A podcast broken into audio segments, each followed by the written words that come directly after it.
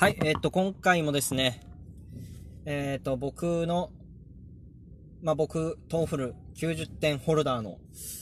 で、大学留学、大学院留学経験者の僕がアウトプットを行う、ポッドキャストチャンネルです。えー、普段通り、通勤の車内で録音しているので、ところどころ雑音が入ったりするかもしれませんが、最後までご視聴いただけると幸いです。今回は、ホストファミリーの犬の散歩についてお話ししたいと思います。僕は大学院留学1年間ぐらいしてたんですけど、ほぼ毎日、その、ホス、ホームステイしてるお家の犬の散歩をしてました。朝20分、夜20分ですかね、6時ぐらいに起きて、6時半から7時ぐらいまで歩いて、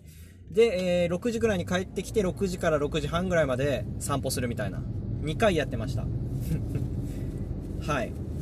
で、えっと、今回はまあその犬の散歩について、うん、犬の散歩をしていた理由、どういう犬だったか、あとはまあ散歩するメリット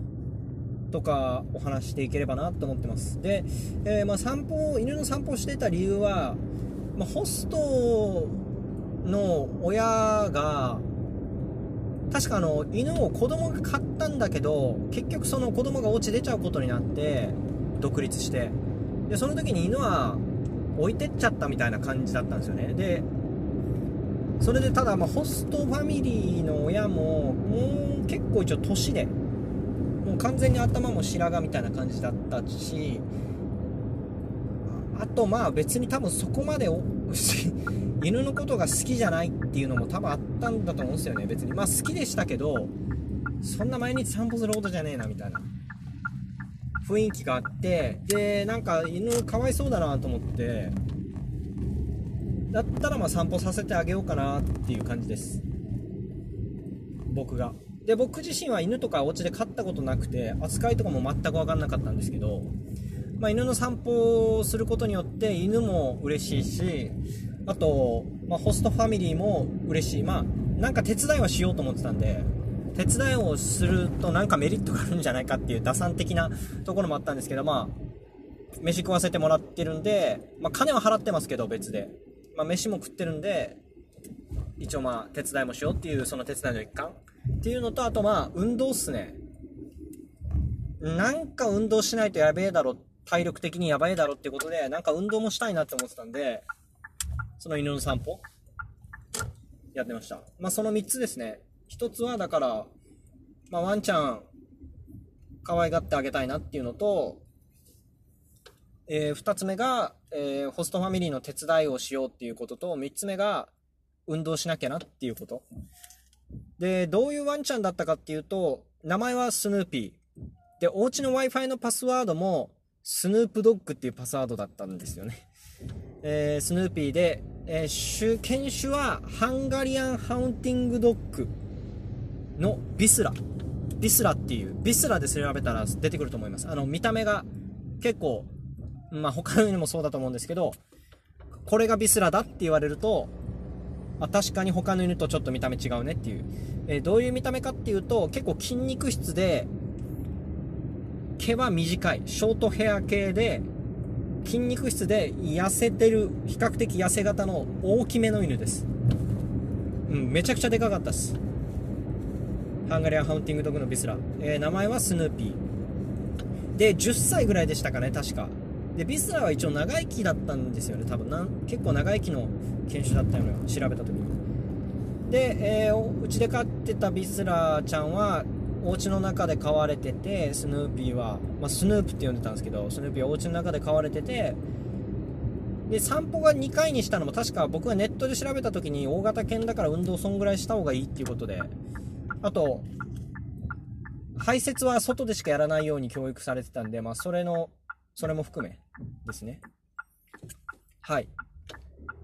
そういうワンちゃんでした。でえっ、とまあすいません。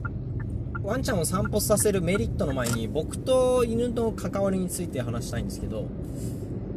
で、まあ、僕は先ほど述べた通り犬は飼ったことなくてで実際そこまで知らない犬のことほとんど知らなかったんですけどそのホストファミリーのお家に行ってあ犬散歩させてあげようかなと思っていろいろ調べて犬と散歩させてるうちに犬のことがめちゃくちゃ好きになりましたね。であのそれこそ散歩中にしかうんこしないように教育されてたんですけど、まあ、そのうんこだってもう全然拾いますし拾って紙袋に入れて捨ててましたね。で、えー、散歩は朝20分夜20分で、えっと、お家が郊外にあったんですけど郊外ってなんかそういう散歩コースみたいなのが結構そのあったりしてだからお家出てしばらく住宅街歩いて散歩コースみたいなところまた歩いて散歩コース抜けてたらまた住宅街歩いてお家に戻るみたいなルートをほぼ毎日繰り返してました。でたまにその散歩コースが木とか植えてあって芝生があるエリアなんですけど、まあ、そこで木の枝とか拾ってその犬にかま、犬がなんかその、それめっちゃかじるんですよ。僕、その犬の習性、そこについて知らないんですけど、まあなんか、楽しそうに遊びでかじってるなって僕は思ったんで、それかじらせたりして、それ眺めたりとか、まあ、写真撮ったりとかしてましたね。で、まあ1年間あったんですけど、ホストンの時の滞在、まあ、留学の最後の最後で寮に移ろうっていう計画を立てて、お家を出る時があったんですけど、まあその時も、このワンちゃんにバイバイっつって。でホストの親もなんかいやお前がいなくなるとこいつが寂しくなるよみたいな。ことを言うぐらいの中にはなってました。でえっとまあ犬の散歩のホストファミリーの犬を散歩させるメリットは結構ありまして、まあ、実際手伝いした方がいいんですよ。そのいい関係性保ってた方がいいんですよ。なんかあの僕は600ドル払ってたんですけどお金払ってるからいいだろっていうスタンスよりはどちらかというと積極的に交流して手伝いとかもやるっていう方がなんか後々メリットがあるってことが分かったんですよ僕。最初知らなかったんですけどそういうのやるもんだろ手伝いってやるもんだろと思ってやってたらいいことが起きたんですよ。で、まあ、何かっていうと,、えーと、犬の散歩をさせてるっていうことで月の料金を割引してもらってました。僕はこれ最初に行ったわけじゃないんですけど、本当に毎日散歩してたんで、もう向こうのホストファミリーがありがとうっていうことで、600ドルを確か540ドルにしてもらったんですかね。してもらいました。で、えー、っと、あのー、さらに、ホストファミリーも結構お年寄り、多分60代後半ぐらいだったんですけど、まだ彼らの親も別の州に住んでるんですけど、元気で、そこに結構月に1回ぐらいのペースであのそこの州に車で行ってたんですよね。でなんかまあ泊まり込みでそのホストファミリーの親が行っててでその時にこのまあ普段やってるんですけどこのワンちゃんの面倒見てくれないかっていうことでなんかそういう週をまたいでの親に会いに行く日ホストファミリーが家を空ける日に犬の面倒を見てくれって言われた月にはあの、さらに100ドルぐらい割引してもらって460ドルぐらいになってましたね月の料金が。はい。で、あとはまあ、毎日運動する機会ができる。